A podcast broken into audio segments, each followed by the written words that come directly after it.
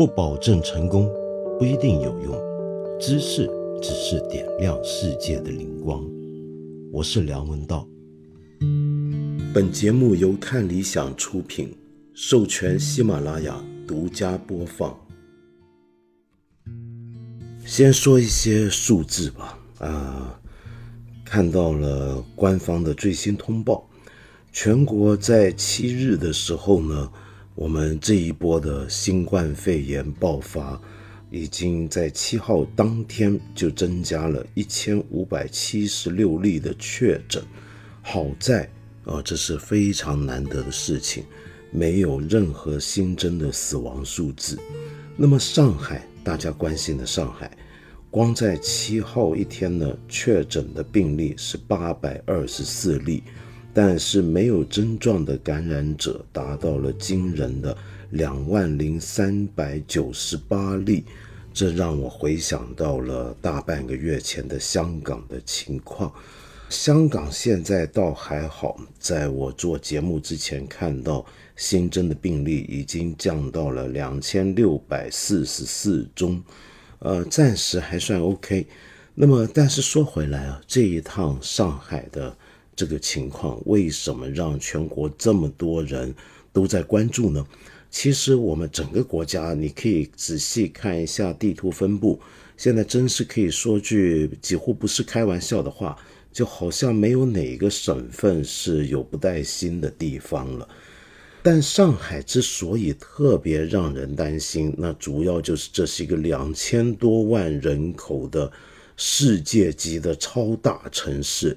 全国 GDP 最高的城市，全国经济的火车头，全国各方面都是最先进的城市。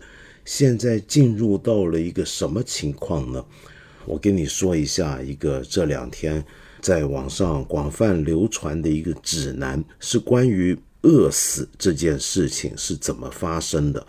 正面是这么讲的：说不要等到完全断粮了再喊饿。透析日到了才打一二零，因为你的求救就算能得到反馈，也需要一个过程。封城快一个月了，大家物资逐渐耗尽。如果你的物资维持不到一周，也看不到补充的迹象，就应该发求救信号了。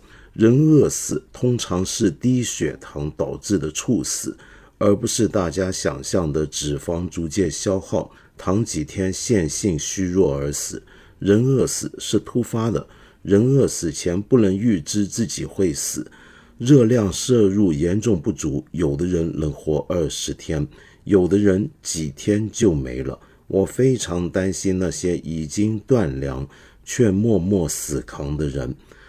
嗯，很难想象啊，上海现在居然要有人普及关于饿死的警号这样的一个常识。那么当然，我知道一定有人会说：难道上海两千多万人都到了这个地步吗？他当然不是。事实上，我相信绝大部分的上海的朋友，最近应该还是扛得住的，没有物资匮乏到这个地步。有的小区居委会送上去的救援物资或者食物还相当的充分，我看到很多这样的赛图。所以，我们就可以说，我们所知道的各种惨状啊，可能只是个案，只是个别情况。但是，我想说，我们实在不能忍受，在二零二二年今天的中国，哪怕是有几个我们大家觉得难以正视的个案，是那样子的发生，我觉得是不能接受的。而且，这个个案。有多少呢？我们这几天看到网上也有太多相关的信息了。三月十五日被召集起来住在居委，二十多天不能洗澡，不能回家，不能看父母，不能看孩子，每天睡几个小时。什么时候是个头？我们不知道。太多太多，我们基层最需要第一时间知道的，我们都不知道。我们唯一知道的是，一定要安抚好社工的情绪，安抚好居民的情绪。上面的指令是死命令，必须要执行。我们小区的垃圾收运通道只能容纳一辆收运车进出，同时来了两台，堵住了。垃圾车司机抱怨，一个电话打给市容老总，老总一个电话打给街道领导，街道领导一个电话打给我，不听解释，威胁我说，再发生这类事情就不收垃圾，让居民来找居委物业吵。居委公号转发了一篇包含居民自发团购链接的推文，被认作站错阵营、站错队。所谓的老人对我进行恶意辱骂，骂我是软脚蟹，把我踢出志愿者微信群，导致工作无法开展。大局为重，我一忍再忍，直至今天还受到小区某几个老人的责难，甚至是以向上举报相威胁。近一个月的时间里，小区居民做了不少于十次的全员核酸，几乎没有一次医护人员是准点到的。我们理解医护人员第一线的辛苦远胜于我们，但也请理解下我们几十个老中青都有的志愿者，从清晨五点半就站在冷风里苦等两小时没有医护的苦。到春寒的清晨特别冷了。海悦花园的居民们，去年十月，我临危受命来到海悦居委，整整六个月。我知道我肩上的担子异常沉重。正如我在居民微信群里说的，我是来重拾信任、重建信心、为人民服务是一句口号。我想把它落到实处。这六个月，我也一直是这么做的。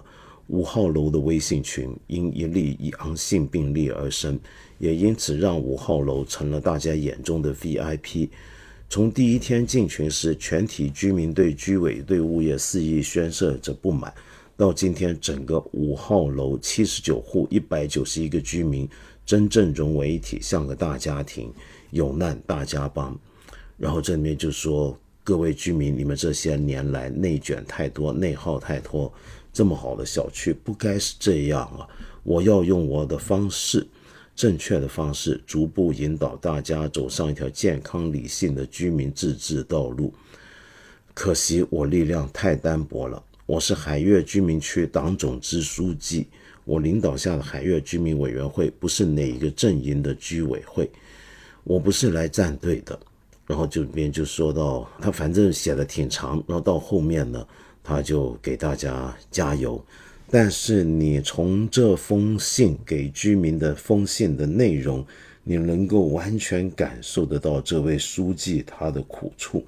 那这样的故事啊，我们这两天一定是看了太多太多。当然，更不要说那一只非常可怜的柯基狗，因为主人阳性，那么主人被带走，但居委会不想管他的狗。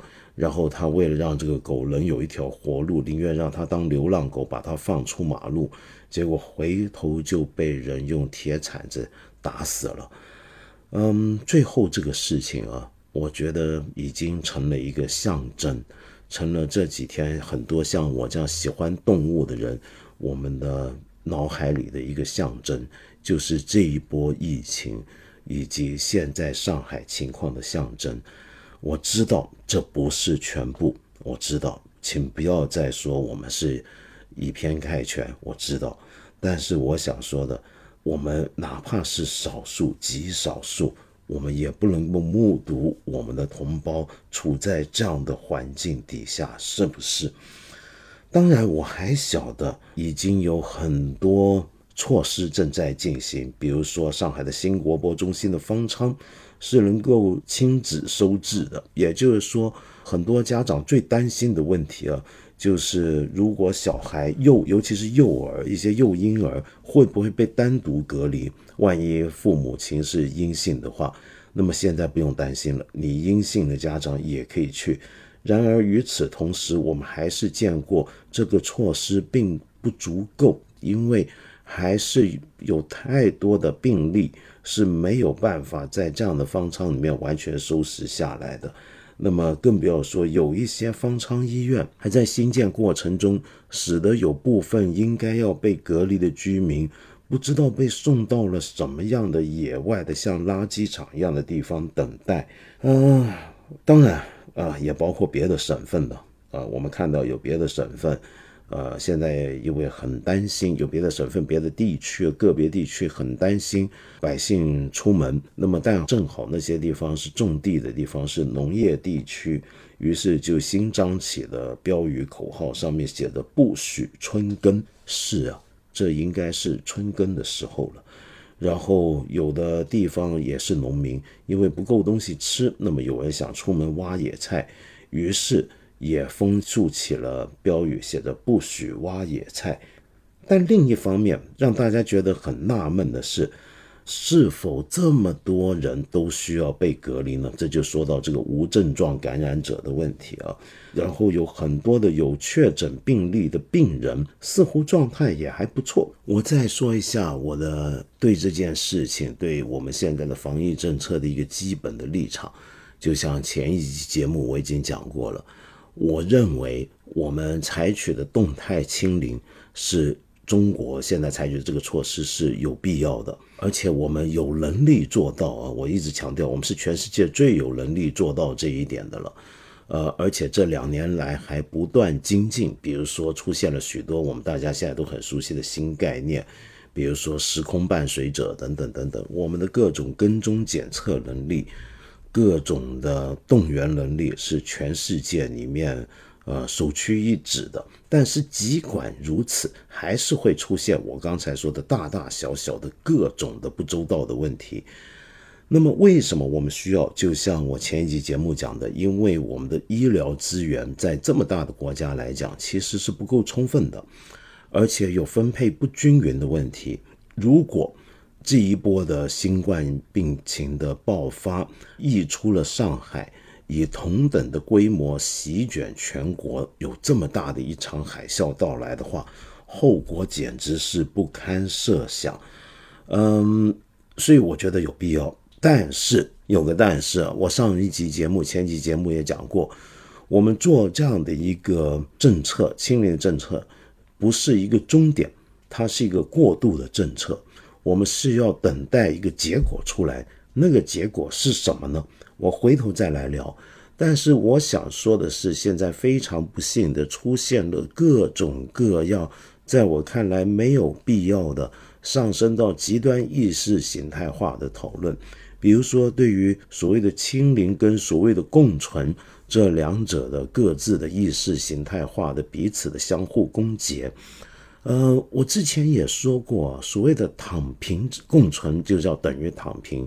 清零就等于叫死守，这两个讲法都是有问题的，因为在全世界这么多个国家面对这一轮的这一次的大瘟疫，大家都有不同的应对方法，很难把全世界除了我们中国之外，还有少数几个地区之外，绝大部分的地方采取的措施都叫做躺平，这是不公正的。第二。我们所谓的清零也不只是有一种清零。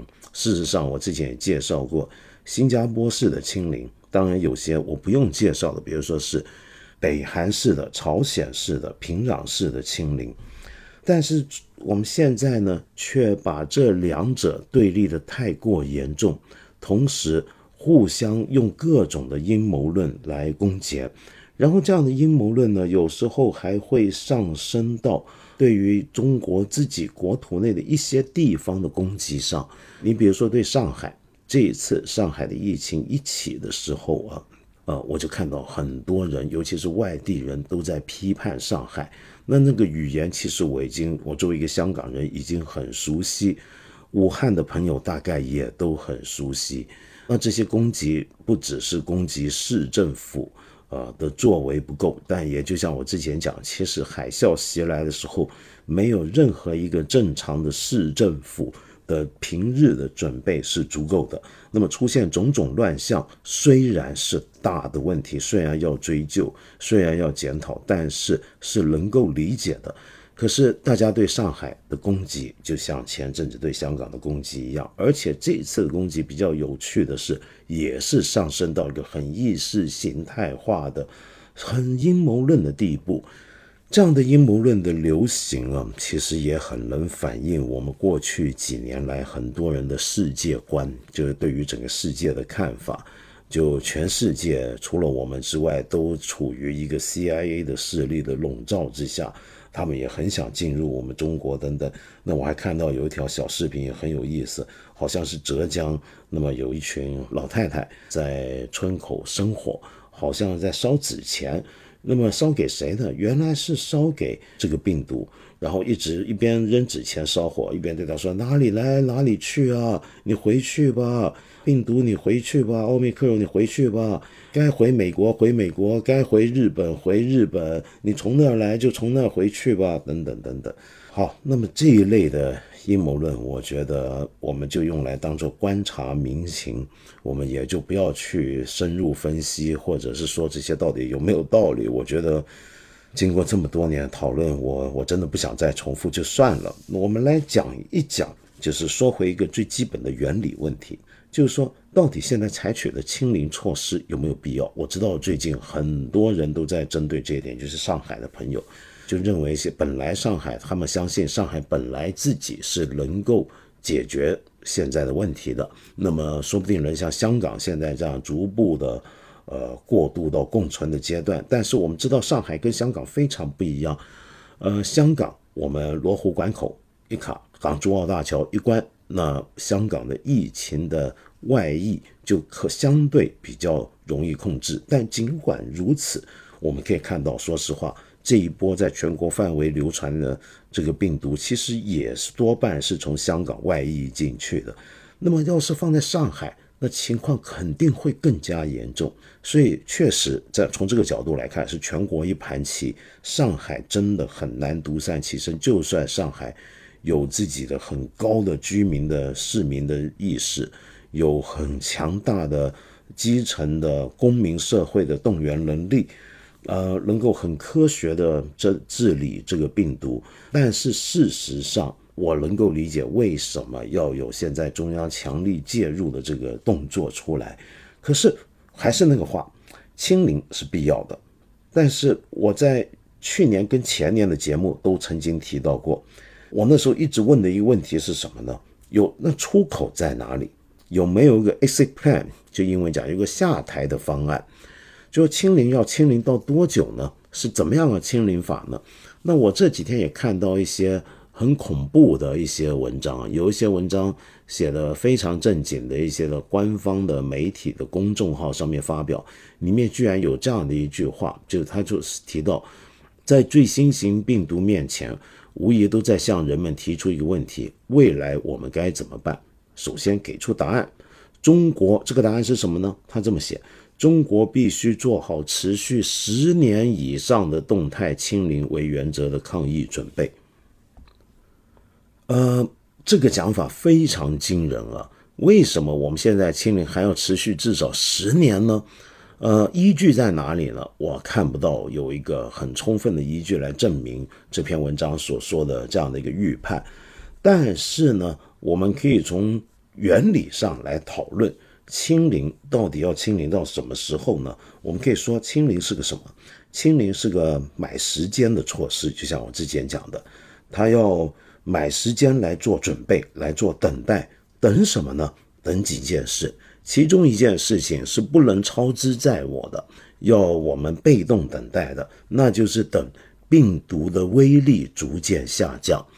那么这一点是有道理的，因为我们都知道啊，按照历史上。的线索来看的话，这种大规模爆发的瘟疫，它在一开始出现的时候总是杀伤率、致死率非常高。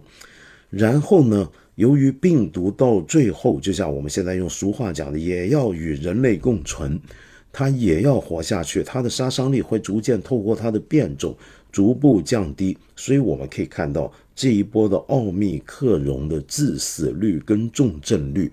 都和我们前几个版本的病毒的就就已经很不一样了，但尽管如此，它仍然是会致死的。它到目前还不能够把它当成流感对待。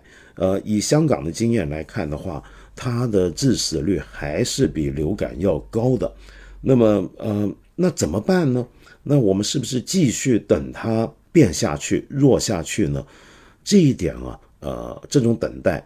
你一来可以说，由于是非常被动，我们不知道等到什么时候。那另一方面，我们都知道整个社会、整个国家、整个经济都在为这样的清零付出重大的代价。我们如果没有目标的等待的话，我们中国的抗疫疲劳现在都已经这么严重，那再下去会怎么样呢？而且还有一个问题，这个问题在哪呢？那就是我们这种等法，我们是透过清零，我们过去两年把病毒拒诸于国门之外。那么在国外，当全世界其他很多地方的人，他们都已经经历了几轮的疫情的打击，然后过渡到现在这个阶段啊。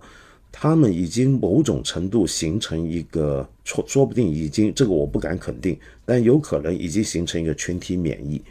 那么他们的整个基础跟我们国家现在十几亿国民这种小白兔的基础啊是不一样的。我们作为一个干净的小白兔，我们除了武汉那时候刚刚爆发起来那一阵子之外，我们没有经历过几轮的疫情的洗劫，大规模的洗劫。我们这么干净。这么纯洁，我们有没有能力？是不是有真正的、充分的能力抵御哪怕是，呃，毒性已经降低的病毒变种呢？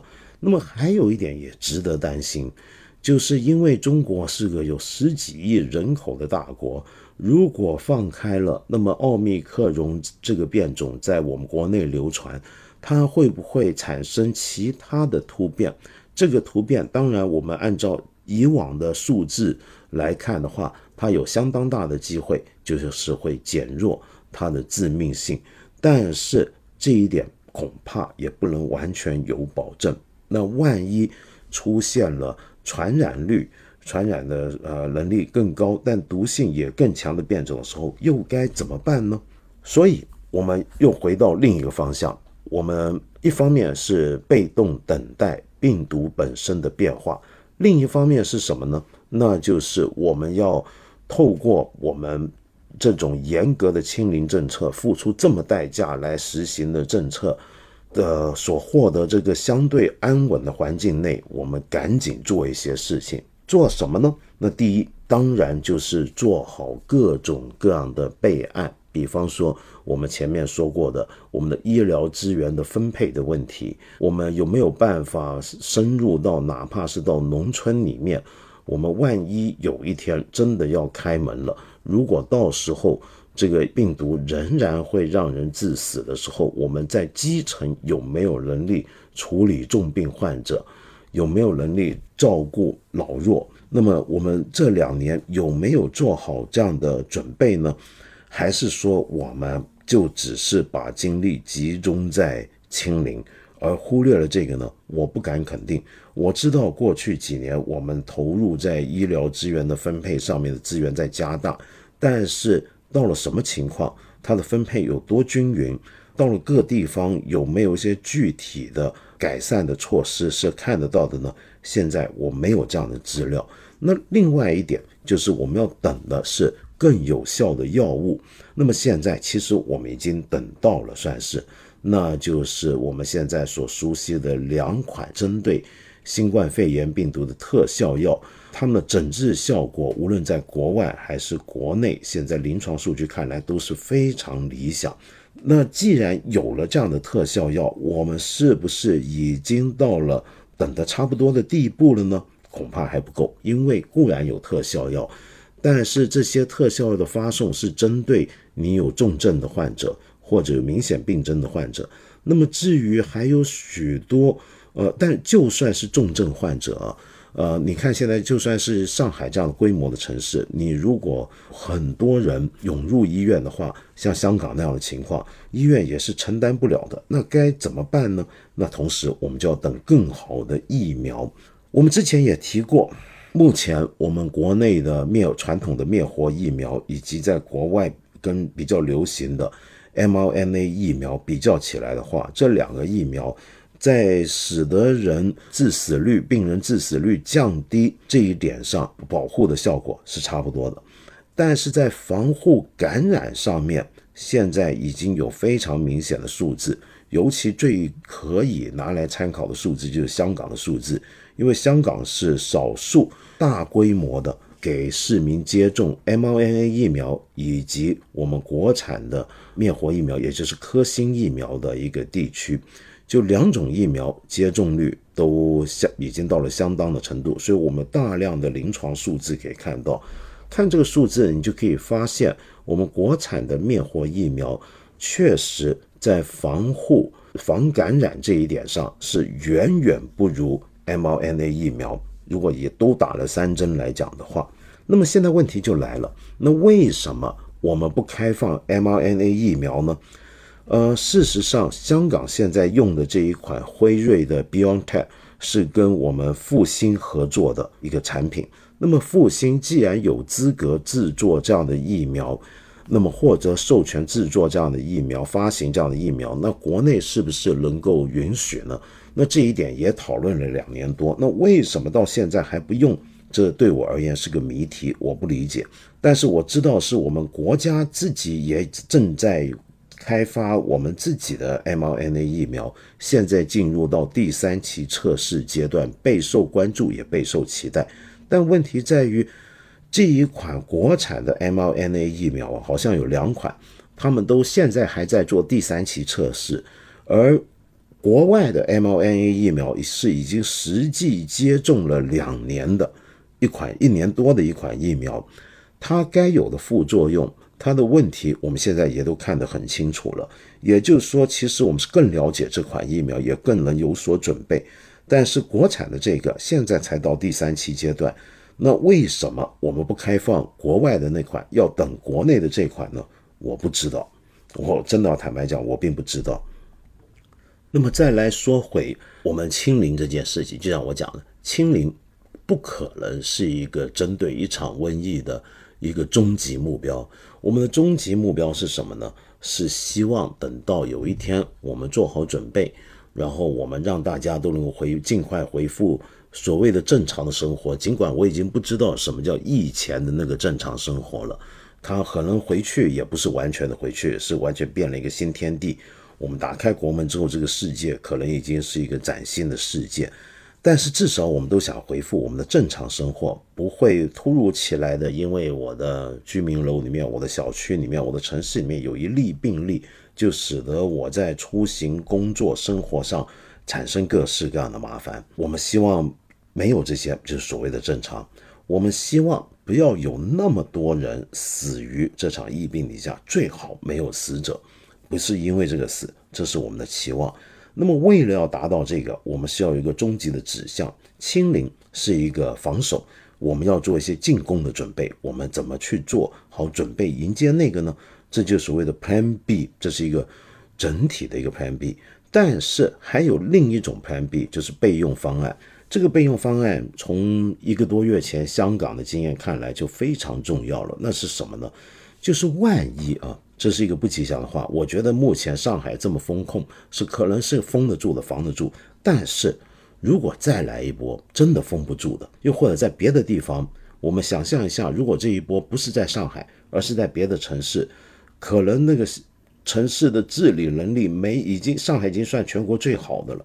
但万一没有这么好，还是出问题的时候怎么办？我们看到上海这样的一个大型城市，这么强的一个城市，它在出了这样的问题的时候，也需要全国各地来人支援，它的各种隔被隔离的人群也需要分散到周边别的省份。那么，如果在别的地方出现这样的事情，甚至到最后防止不了、封控不了了，那该怎么办？这又是一个更常见的一种对所谓的备用方案的思考。那么当时的香港的情况，就像我前一集节目所讲的，过去一年多来，整个准备是朝清零的方向做，结果就没有做好这种万一防控不了的准备。于是当这个洪水找到细缝，从你的地方那穿孔进来的是那一刹那，整个社会、整个体制就乱了。怎么个乱法呢？你比如说像香港的经验，就是当时其实应该看到，如果防不住的话，我们就应该集中的把所有的重症患者送到医院。那么如果你不是重症患者，轻微的甚至是无症状的话，那你就居家隔离，前提是你家里面有条件。嗯，但是当时的做法却是所有的确诊者有无病征一律都送到医院，结果就出现了大家最担心、最恐怖的医疗资源挤兑。医疗资源挤兑出现的问题是什么呢？就是有许多别的病的患者应该去医院得到照顾，人没有办法得到恰当的照顾。我们现在在上海看到的也是同样的情况。呃，我们前一次不是提过一个概念叫超额死亡率吗？指的就是我们要看这个新，我们用在这场这个案病病情上面的话，我们呃具体点讲，就是我们看新冠病毒呃它带来的危害啊，不能只看直接死于新冠病毒的死者、新冠肺炎的死者，我们同时还要看，因为我们这场新冠肺炎的病情。因为对它的应对所带来的连带的伤害的死者，包括那这这情况一算起来，就出现说超额死亡这个概念，就是比起去年，比起往年统计上正常的死亡人数多了多少？那么我们看到现在上海。就有一些病人，他本来是不是新冠肺炎的病人，而是其他病的病人，他需要得到医疗照顾，但这时候他却得不到一个及时的、合理的照顾，使得他无辜的牺牲了，或者他的病情严重了。那么这样的情况该如何避免呢？要有准备。再来就说到隔离，我们现在的隔离的做法，就你重症当然直接送医院，轻症送医院。然后无症状也送医院，那医院的措施肯设设施肯定是不够，因此就要临时新建大量的方舱隔离措施。那方舱隔离措施会不会也有饱和的情况？你平时该准备多少？难道我们为上海准备一个能够容纳几百万人口的方舱隔离措施吗？那是不可能的，对不对？那么我们又看到，我们密切接触者也要带去隔离，次密接也要带去隔离，于是产生了有几万人要被送到上海去做次密接的，啊，密接跟次密接的人要疏散到别的地方，那么别的地方也就出现了很严重的资源的紧着的问题了，是不是？最后一种准备是什么呢？就是我们可以吸收两年前。从武汉刚刚爆发疫情的时候，我们就可以看到当时的问题。我们现在几乎是能重新目睹一次。除了刚才我说到的那种医疗资源挤兑之外，还有物资分配，就是我节目一开始讲到各种物资分配组织的问题，这些都是突发情况。这里面还有很多细节的问题，比方说，如果你们家里面因为年轻人都被带走了，剩下一个独居长者的时候，那谁来照顾他呢？家里面有宠物，那这个宠物该怎么办呢？呃，在这个时刻，如果大家被封控在自己的居民楼里面，但你又是一个长期病患，或者你需要持续的医疗照顾，又或者你是一个孕妇，那该怎么办？类似的情况不是我们今天才看到，是两年前就有了。那为什么两年前武汉的经验没有被很好的总结？形成一套教案，在这两年我们做清零的时候，同时让各个城市都学习到武汉的经验，知道面对这样的情况可能会出现什么事儿，知道出问题的时候各种各样的这些细节考虑该怎么做，有没有这样的计划呢？这又让我想到在香港啊，我们知道香港是被迫的走向了现在这种某种程度上，我已经可以坦白说就是。共存的这种道路，你看我们在香港，我我前两天我出门去一些本来很多游客的商场，那么约了人在那里面一个咖啡店谈事情，结果就发现不能说是人山人海，但真的是好多人在买东西，好像大家不觉得是回事儿。口罩肯定还是要戴，否则犯法。但是你光是在那个商场呃兑换优惠券的那地方，就看到一条长长的人龙。然后，呃，我很多朋友都在很期待四月二十一号香港就进入下一个阶段，就电影院开始重开了。那么大家都好想进电影院看新的电影，然后餐厅也可以晚上开门做生意，只是十点就要关门，人数一桌不能超过四人。但我好多朋友都已经在期待，很多餐厅都已经订满了整个四四月到五月份的位置了。那那香港是怎么走向这个地步？那当然，这里面我们是被迫的，我们是被迫，我们付出了很惨的代价，我们的死亡率是高于许多发达地区的，比方说新加坡。那么，但是另外一点可以看到，就是香港在面对这场疫情的时候啊，由于我们的管制的体制不一样，所以公务员体系的文化也不一样。暂时而言，我觉得香港的公务员啊，就很多人现在批评的，就是政治意意识还是太低。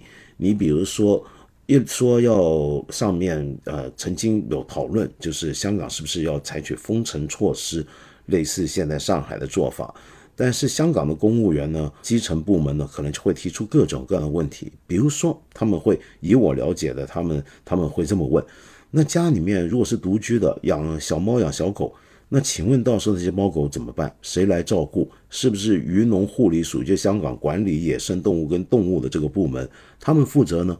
他们怎么负责呢？谁来运送呢？那这些动物要不要检疫呢？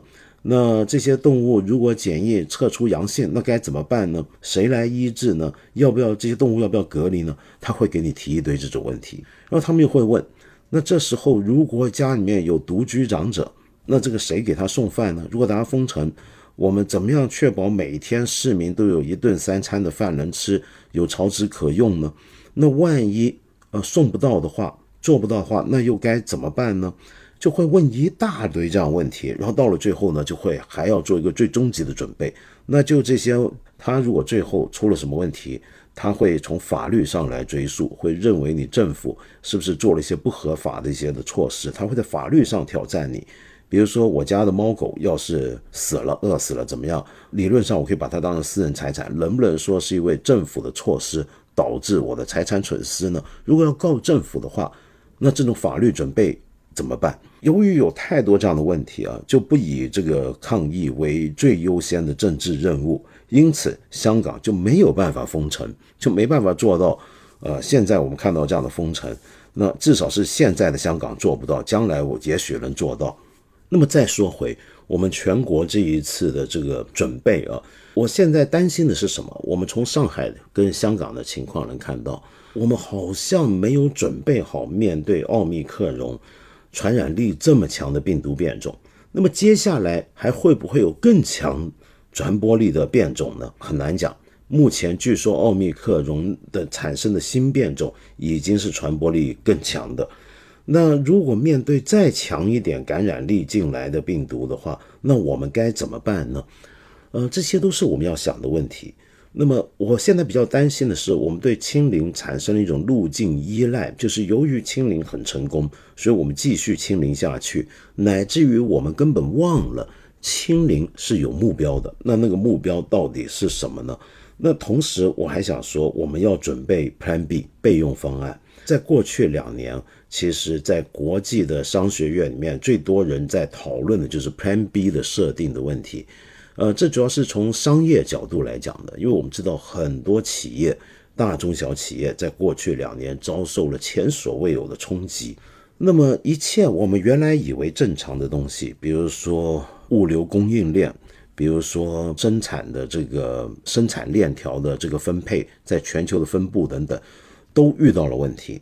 于是大家开始考虑，我们是不是该有 Plan B？Plan B 就是所谓的 Contingency Plan，就是。面对突发情况的计划，每一家企业，尤其是大公司啊、大集团，他们应该更有能力要去专门的设置 Plan B。但是呢，我知道在传统上，在管理学上面啊，也有一些人是不太赞成，或者一些管理者是不太喜欢想这个第二方案这件事情的。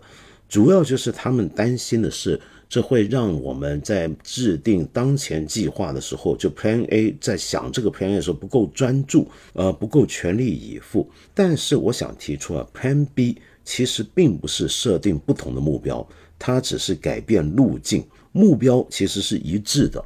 就拿面对疫情来讲好了，我们的目标是什么呢？目标就是恢复正常生活，就是让这个病毒带来的死亡数字。不大降低，甚至零死亡的就更好不过，这是我们的目标。如果这是我们的目标的话，我们现在先集中精力来想 Plan A，我们怎么处理它？但是我们还要有所准备，万一我们的 Plan A 失败了，我们的 Plan A 防不住了，由于形势赶不上变化，就计划赶不上变化，那我们该怎么办？这个该怎么办？对这种问题的回答，就万一 what if 这种问题的回答，你给出的答案就是 Plan B，你要有个 Plan B。那这个 Plan B 呢，是对于一种万一的回应，所以它是一种风险管理。那这里面就像所有的商业规划一样，管理规划一样，我们肯定要分析我手上有多少资源可用。比如说，万一我们下一轮再来一波比这一轮更传播力更强的病毒，我们真防不住。我到时候就要分析我手上有多少医院，有多少医护人手可用，有多少的措施可以做隔离，有多少的人能够分派物资，然后同时计算这样的资源。当我用了这么大量的资源，要达到我的目的的时候，我资源耗损值不值得？等等等等。那么同时，Plan B 的是计划呢，还要去分析 Plan A 本身的风险。也就是说，我们不是说嘛，万一 Plan A 失败，我们才会有 Plan B 的需要嘛。所以 Plan B 的计划者总是要去想想看，挑 Plan A 的漏洞在哪里，它的问题在哪里。那么所以。比较庞大的组织啊，跟一些财团，他们有时候的做法是干脆，甚至一些国家的政府啊，我知道新加坡就有这样的事，他是会专门有个团队，是叫形成 B team，就 B 队伍，B 队伍是干嘛的呢？就是由一个我们分开一帮人，就我们去大部分人在集中精力准备呃首要计划，在执行首要计划，但是我们有另一小组人，另一队人马。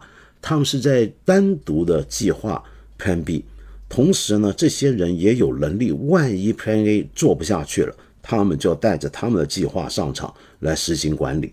那么这是一种更有趣的一种 Plan B 的制定方法。那么它的作用呢，就是能够让做 Plan A 的人不用那么不专注。我们常说专心问题嘛，就是你不用太过总是在想，我想了 Plan A 还要想 Plan B，那我就不专心不集中了。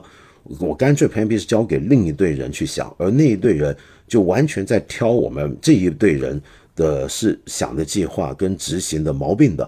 那么，比如说我知道有些国家的军队就是这么做的，比如说打仗，比如说我们现在就拿苏乌战争来讲，那你万一你原来的计划行不通出问题，你有没有 Plan B？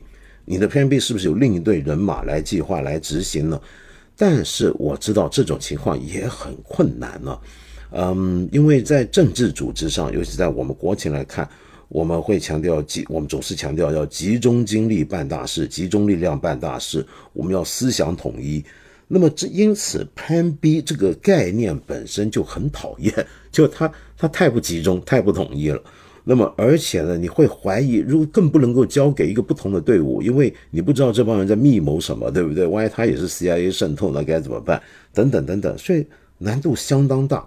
但是我觉得，经过这两年，我们现在是不是大家都来考虑一下这个问题？就算我们人为言轻，没办法跟政府说什么，我们自己民间，我们各种企业、各种机单位、机构、商业机构，是不是也会有更多这方面以后的思考呢？我觉得这是一个很重要的一个时间，让我们去想这件事情了。最后呢，我要读一下一些朋友给我的留言啊。那有些朋友就说我上一集节目啊又放飞机了，这是这是太不对了。我也觉得很不对，很不好意思。我倒不是什么身体问题，我挺好的。最近听我说嘛，还出去跟人喝咖啡呢。我主要是，呃，做节目那天忽然有些急事儿要要忙着处理，所以就一下就放了你飞机了。很抱歉，很抱歉。那么呃，有位朋友叫尤尼基。你说呢？我希望你能读到我这一条。我想跟你说为说说我作为一个在上海一个普通女生这几天的生活。上海这几天真的太魔幻了，一天比一天的坏消息要多。我是代人任楼组长，就代替别人做楼组长。正组长是我爸，但他在公司坚守，无法回家。所以这几天我从一个两耳不闻社区式的小屁孩，一下子成长，肩负起整栋楼邻居的需求传递。居委物业的指令传达：早上六点、七点抢菜，九点通知大家做核酸，十一点开始盯这个大团购群，下午两点组织大家丢垃圾，下午五点问候大家核酸报告是否出来。期间更不要提各种其他爷爷奶奶、阿姨叔叔过来问我团购群是否可以拉他们入群。一开始凭着热心，觉得代任组长无法，但我没想到。原来这次的影响会加速消耗每一个人的情绪，更别提在一线的基层人员、居委物业志愿者以及我们楼组长，看着楼里的爷爷奶奶阳性了，在家焦急等待疾控中心电话。我能做的也只是帮他们理清思路，做好去方舱的准备。关心他们每一天的病情。他们没有蔬菜，没有水果，我自身难保，也产生了帮不上忙的无力感。我还要解答楼里面其他居民对于团购群进度问题。对我来讲，我不是群主，我只是楼组长，我又何以知道？这段时间大家真的什么事都来问我，我成了整栋楼的定心丸。这份信任和配合我很感激，但这个责任却大于我能担当的。我传达的每一个需求，我做的每个决定。或多或少就让大家暴露在这个环境之下。疫情当下，每一个人都成了鼠疫里的塔努，谁都没有经验，不是专业的，但仍然咬着牙，疲惫地往前冲。多些理解，多些理解。我知道这个疫情始终会过去，但在其中的每一个上海人，万万不会想到，二零二二竟然是这个魔幻，还会为着温饱抢菜。二零二零是武汉人民的心理烙印。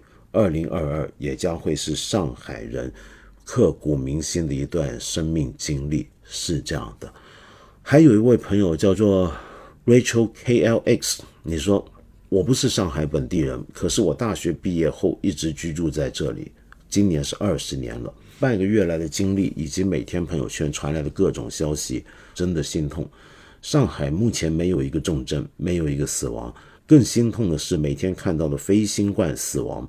看到被封在小区没有物资的困兽，听到居委会工作人员痛哭，看到一车一车人被拉去各种方舱。我住的算市中心较高端的物业了，你能想象吗？整个楼的业主今晚眼巴巴地等着街道送了一只鸭子、两个鸭腿、一盒鸡蛋。一个楼的人为这点物资，在业主群激动得像儿时过年。我们还要忍受全国各地群众的谩骂，骂上海人就是矫情，找风不就完了吗？骂上海人外亵渎，我悄悄地关了知乎，关了微博，看他们谩骂，我竟然不知道该讨厌他们还是可怜他们。作为全中国最重要的城市之一，我们都被封成这样，过上这样的日子，又有哪个城市不会被封，又保证自己能不外亵渎呢？还有太多事，痛到不想讲。一天加一天的封城，不知道什么时候清零。没有人能告诉你封闭的规则。今天不知道明天。此时我发现，竟然这么喜欢上海，爱这个城市，爱这里那些永远拎得清、讲道理，又随时保持姿态优雅的上海人。可今天除了陆家嘴四件套还闪闪发光。我已经看不见那些随时保持姿态优雅的上海人了，他们此刻都颓在家里，挣扎在一根黄瓜、一个番茄的温饱线上。这个世界如此黑色幽默啊！是啊，威手，是啊，尤尼基，这，嗯，这么看啊，真的是会过去的，什么事都会过去，到最后总是会胜利的，哼 哼总是会。大家感激的，嗯，然后多年之后是个笑谈，对吧？大概就这样。然后有一个朋友家东，你说我身在上海浦东，上海疫情和最近发展控制情况不用多说，大家都知道了。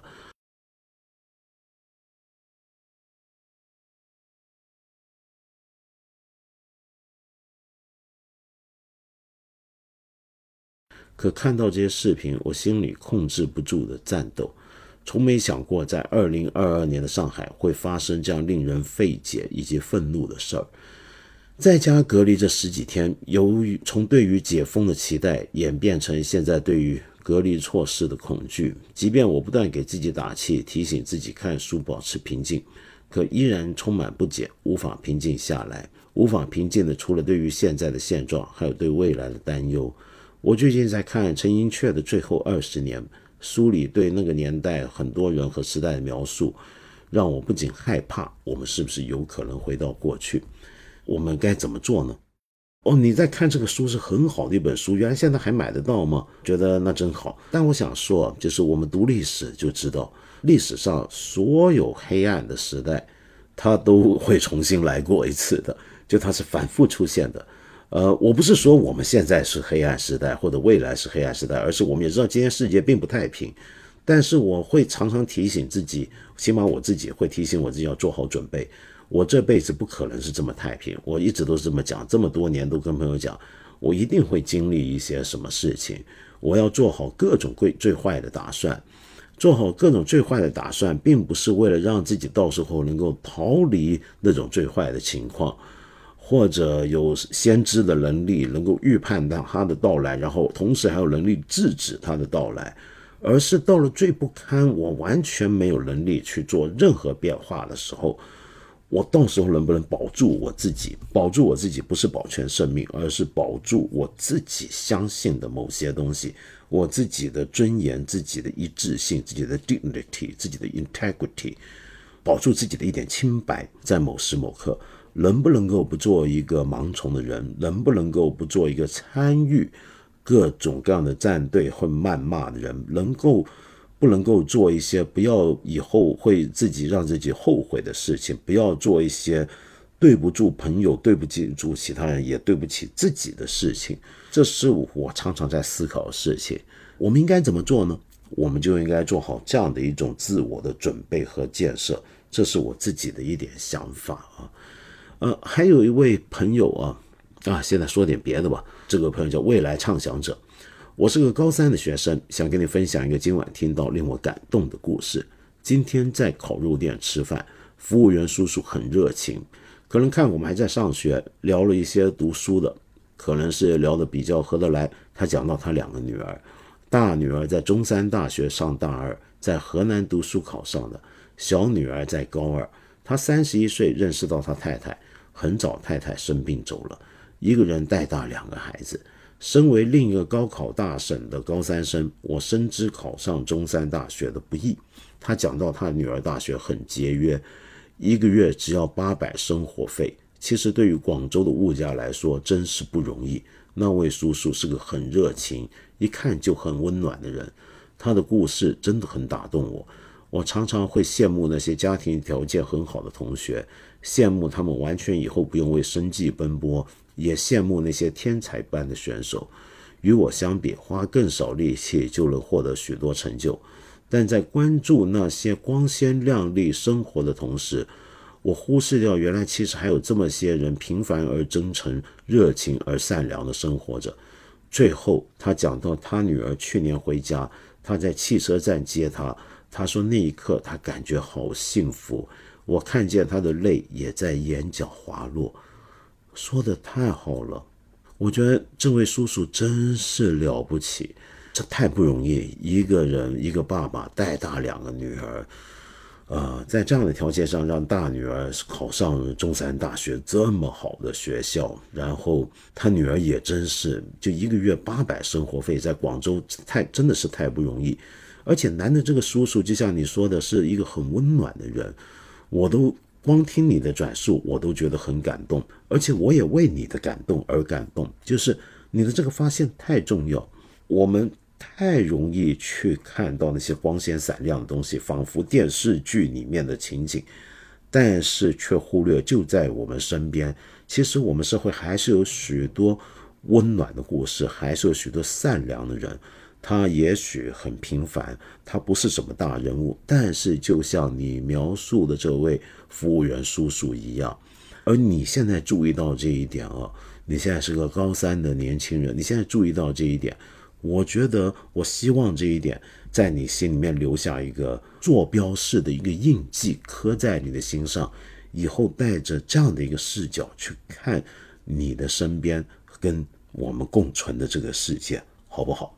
最后，我今天晚上想送一首摇篮曲给你。对，这阵子大家都不容易，就算你不是生在上海，不是生在呃疫情封锁比较严重的地区，我想我们大家心里面也都不好受。那么，我们听一首摇篮曲。这首曲子很有意思，它是一首来自瑞典的摇篮曲。一般的翻译叫做狼曲，为什么叫狼曲呢？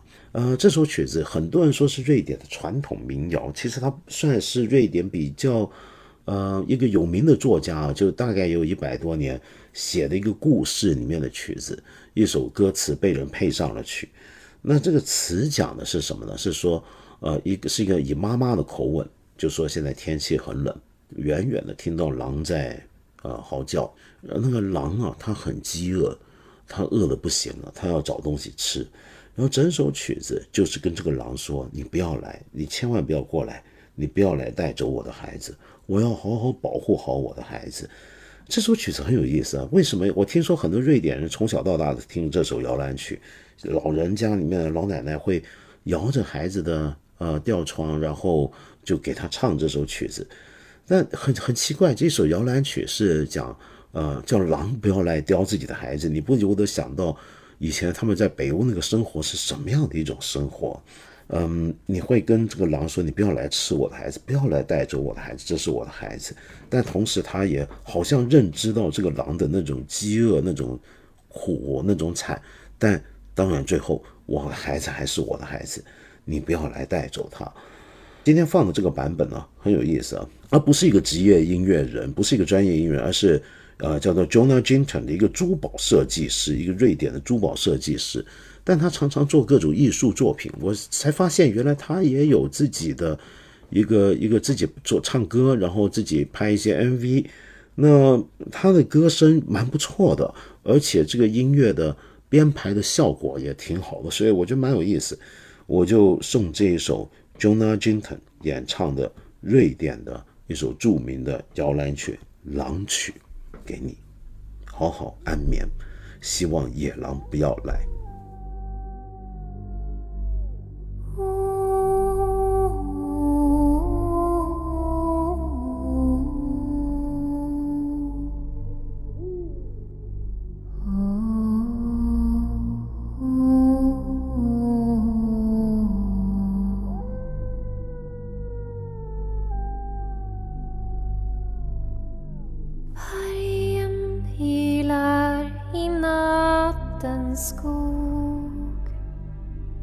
Han vill men kan inte sova. Hungern river hans varga buk och det är kallt i hans stova.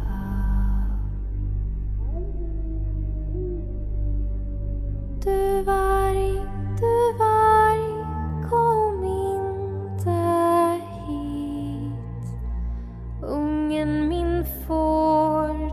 aldrig. Du varg, du varg, kom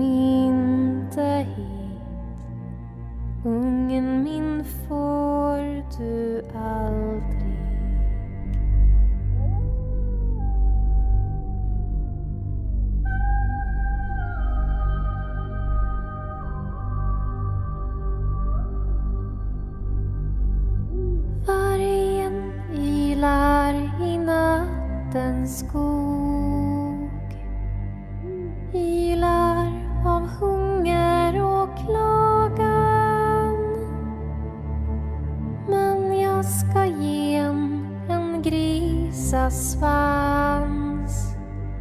Sånt passar i varje mat